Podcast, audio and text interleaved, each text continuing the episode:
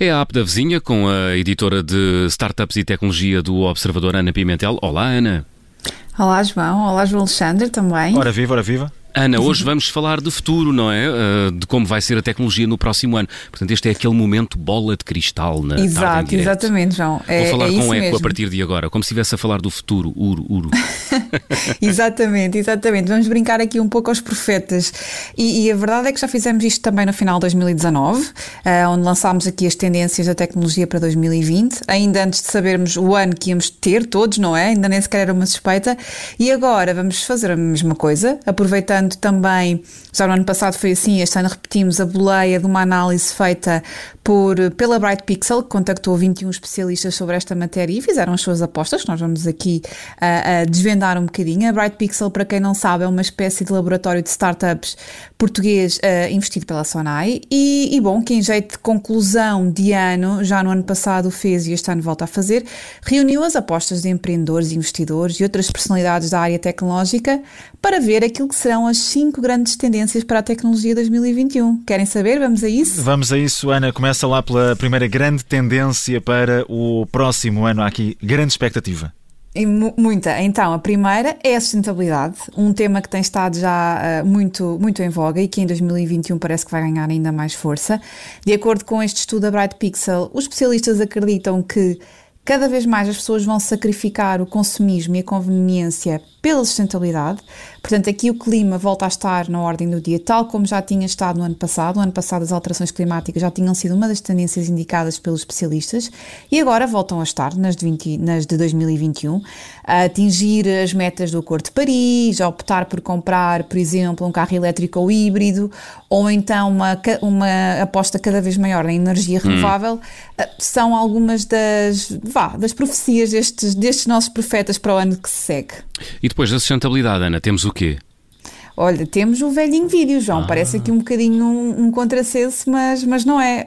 Um, o, o, vídeo é um dos destaques para o ano que vem, mas vai ser um vídeo reinventado e não uh, tradicionalmente como o conhecemos. Falamos aqui sobretudo daqueles pequenos vídeos de curta duração, muito em voga agora em apps como o TikTok ou na, na ferramenta Reels do, do Instagram. E, e, e, e, por exemplo, Francisco Pacheco, que é aqui cofundador de uma startup de inteligência artificial, que é a Reply, acredita, por exemplo, que este tipo de formatos de vídeo vai mesmo ultrapassar o YouTube como principal plataforma de entretenimento. Portanto, parece que vamos querer cada vez mais coisas curtas para ver no telemóvel. Parece-me parece mais isso.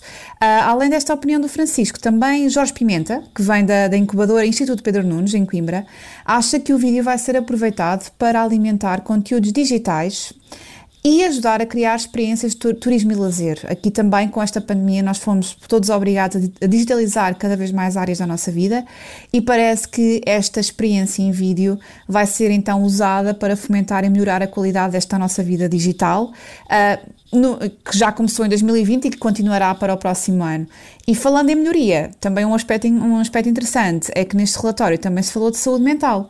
Uh, portanto, parece que em termos de experiência de vida digital e não só, uma, a preocupação com a saúde mental vai estar, vai, ser, vai estar cada vez mais presente no nosso dia a dia. Ana Pimentel, falámos também muito sobre as, as mudanças no, no, trabalho, nas formas de trabalhar, as, as, as lógicas alteraram-se um bocadinho durante este ano de 2020. Pergunto se eh, tudo isto também está eh, nessas tendências para 2021. Sim, está, João. Todos nós fomos, fomos uh, um pouco um, obrigados a ter de mudar hábitos e rotinas e as empresas tiveram todas de se adaptar, aquelas que, que podiam, obviamente, a, a, esta nova lógica de trabalho. E a verdade é que o trabalho remoto, por exemplo, vai continuar a ser assunto em 2021, pelo menos tendo em conta aqui esta opinião destes experts portugueses uh, da, do ecossistema tecnológico. A verdade é que eles acreditam que as empresas terão cada vez mais flexibilidade, portanto, um modelo híbrido de trabalho em que há uma componente remota e uma componente de, de presença em escritório será cada vez mais uma opção.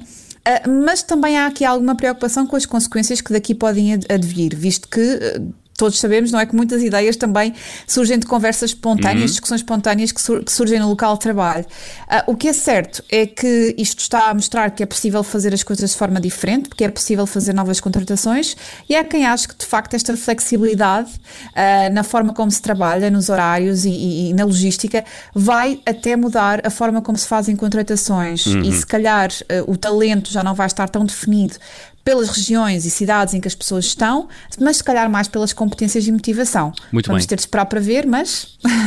o futuro aí vem. Uh, faltam dois grandes temas. Quais são eles, uh? Sim, fa Faltam-nos dois. Falta-nos o Big Data e uhum. as consequências de todos estes dados que deixámos pela internet em 2020. Uh, a verdade é que em poucos meses, e aqui o Hugo Martins do Grupo Sonai dá um exemplo bom para isto, não é? ele diz que muitas pequenas e médias empresas conseguiram recolher agora nos últimos meses o equivalente a anos de crescimento online e dados de clientes e vendas, porque a verdade é que, é que a pandemia obrigou a que houvesse muito mais transação online, uh, mas com tudo o que isto tem de bom e de mau, vai ser possível então os negócios conseguirem um, usar estes dados, esta digitalização da experiência do consumidor para, para transformar a experiência de compra e para transformar aqui também a forma como os negócios atuam.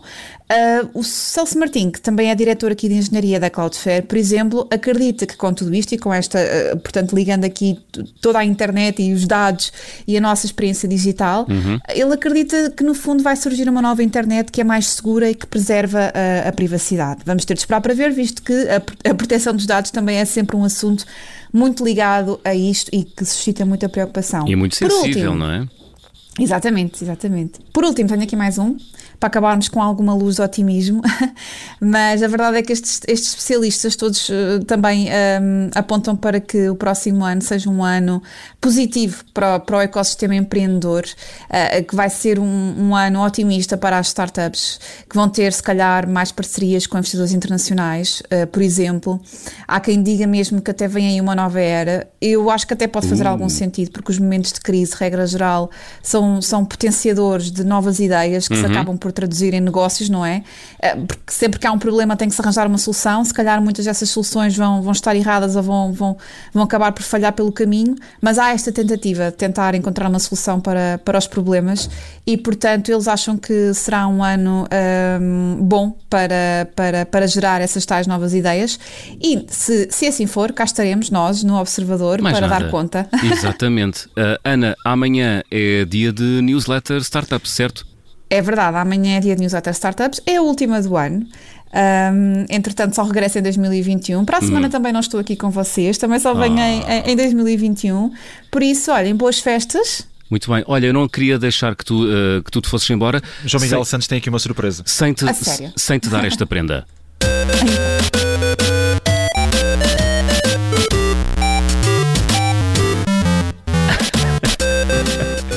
Jingle Bell Rock em 8 bits. Muito bom. Olha, não estava à espera. De... Oh, foi um belo presente de Natal, João. Um belo presente de Natal. É uma, é uma prenda do passado para ti, que estás sempre de, é verdade, olho, de um olhos postos no futuro. Ana Pimentel, Sim. editora de Startups e Tecnologia da Rádio Observador. Ana, Feliz Natal. Obrigada, Feliz Natal para vocês. E até também. 2021, que é até é como 2021. quem diz, até ao futuro. Exatamente.